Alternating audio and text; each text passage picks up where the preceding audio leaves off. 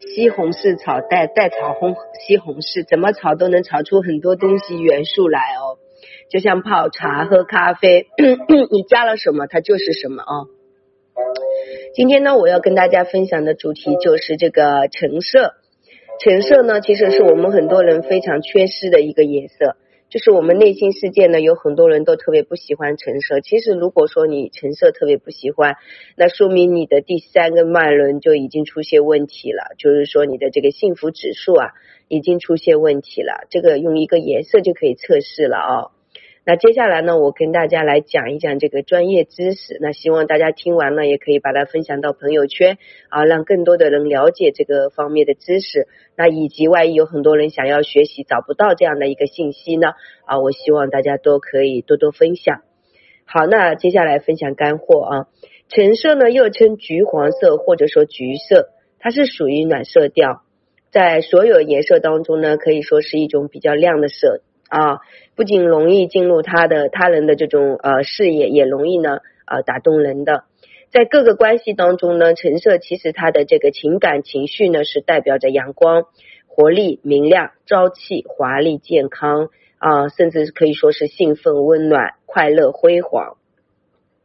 那橙色服装呢，容易给人带来亲切、坦诚、直率、开朗、阳光啊、健康、庄严、尊重，然后神秘的感觉。根据这个明暗亮度呢，色彩饱和度的这个呃差异啊，色彩饱和度的这个差异，橙色又可以细分为啊粉橘色、橙黄色、呃这个橙红色等等。所以这个粉橘色介于橙色和粉红色之间，浪漫中带有成熟。它可以给人一种安心舒适之感，橙黄色呢就介于橙色和黄色之间，类似太阳的颜色，给人一种明艳啊明亮火热啊以及这个温暖之感。所以橙红色介于橙色和红色之间，象征着成熟和健康。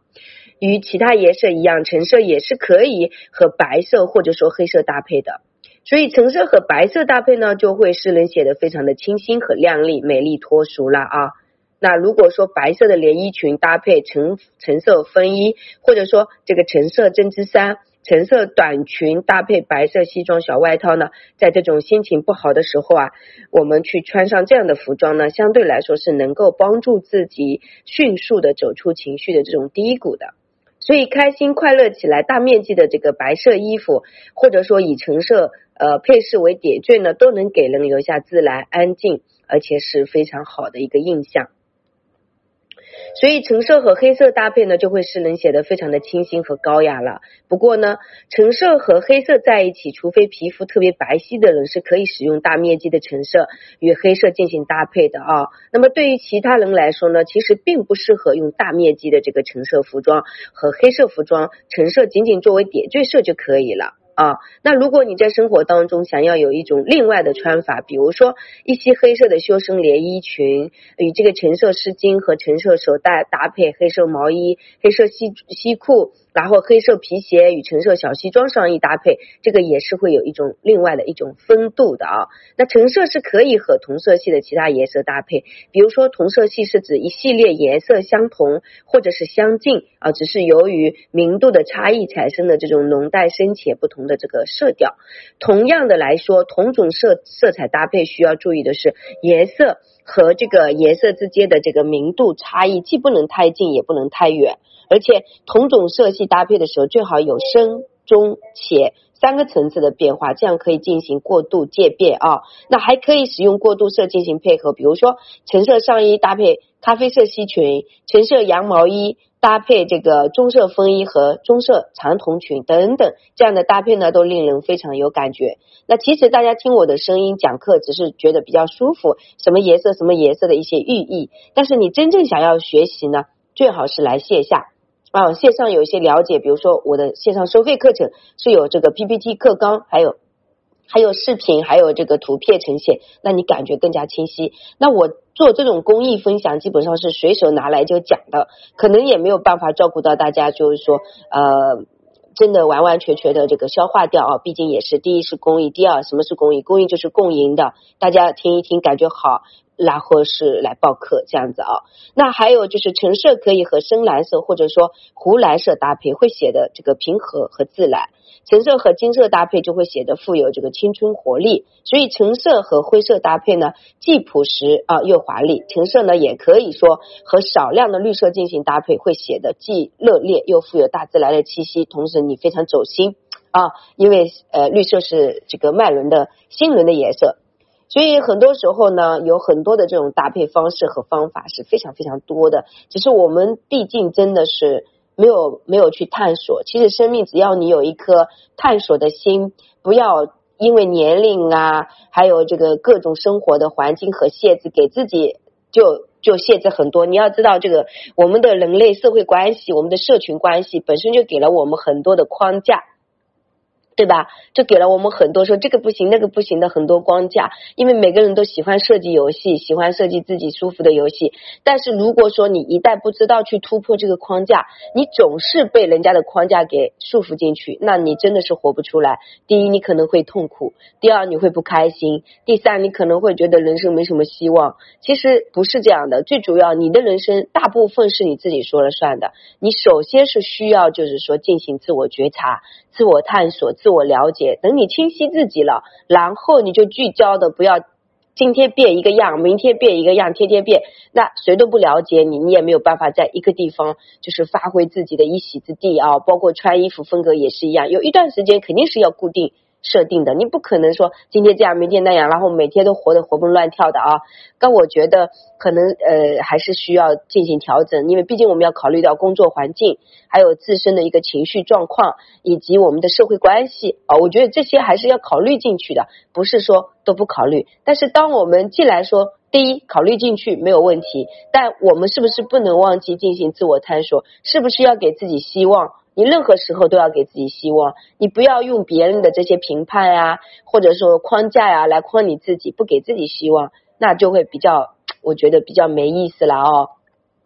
所以我希望大家能够不受年龄的限制，不受这个社会关系的这种啊自我打压的这种方式来框自己，就真正的活出生命的鲜活度啊！不管你处于什么样的年龄啊，你是不是都可以啊活得非常的。啊，热情，那这个热情是靠我们自己平时啊保护起来的，就是我没有耗啊，我自己一直比如说做真实的自己啊，或者说我一直非常清晰自己要什么呀啊，然后我一直没有放下这个努力前行啊啊，其实这些都是可以帮助大家真正的就是在自己的一个一个方向发展的，嗯。那行吧，我觉得其实不管是整理啊，还是专业知识啊，啊，还是这个大家心绪调整呢，我都分享了很多，而且现在已经是二零二零年的年末了，放心，我在二零二一年还会继续给大家公益分享。那有很多朋友听了我太久太久时间的课，就真的是希望你不要心疼钱，你能够赚回来的一定是十倍回流，一定要学会咬咬牙、顿顿脚，跟这个老师来深度链接，然后很多的提醒。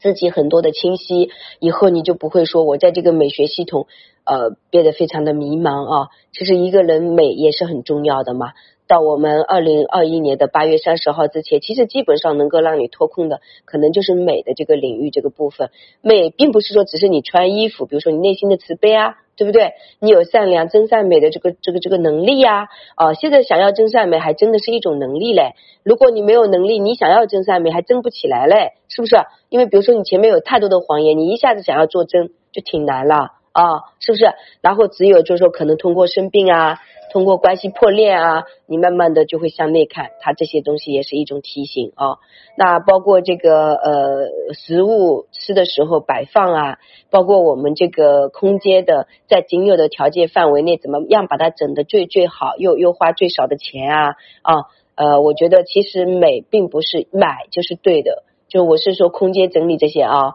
而是说我在仅有的条件范围内，我把它尽量的。以解法极致的方式去去提炼出来，是这样。我我自己就是这样，在宁波现在就把自己的那个家楼下作为工作室，把它呈现出来，都是仅有的东西，就增添了几个书架，然后一张办公桌，因为之前是没有在这里办公嘛，没有办公桌。就增加了这几样东西。我发现我现在在自己的这个工作室待的非常的舒心和自在啊，真的非常舒心和自在，然后负担和压力也没有以前那么大了。就是反正线上大家听我的课听的很久的人，基本上也能链接到这种情感纯不纯粹啊？呃，我相信其实不用我多说。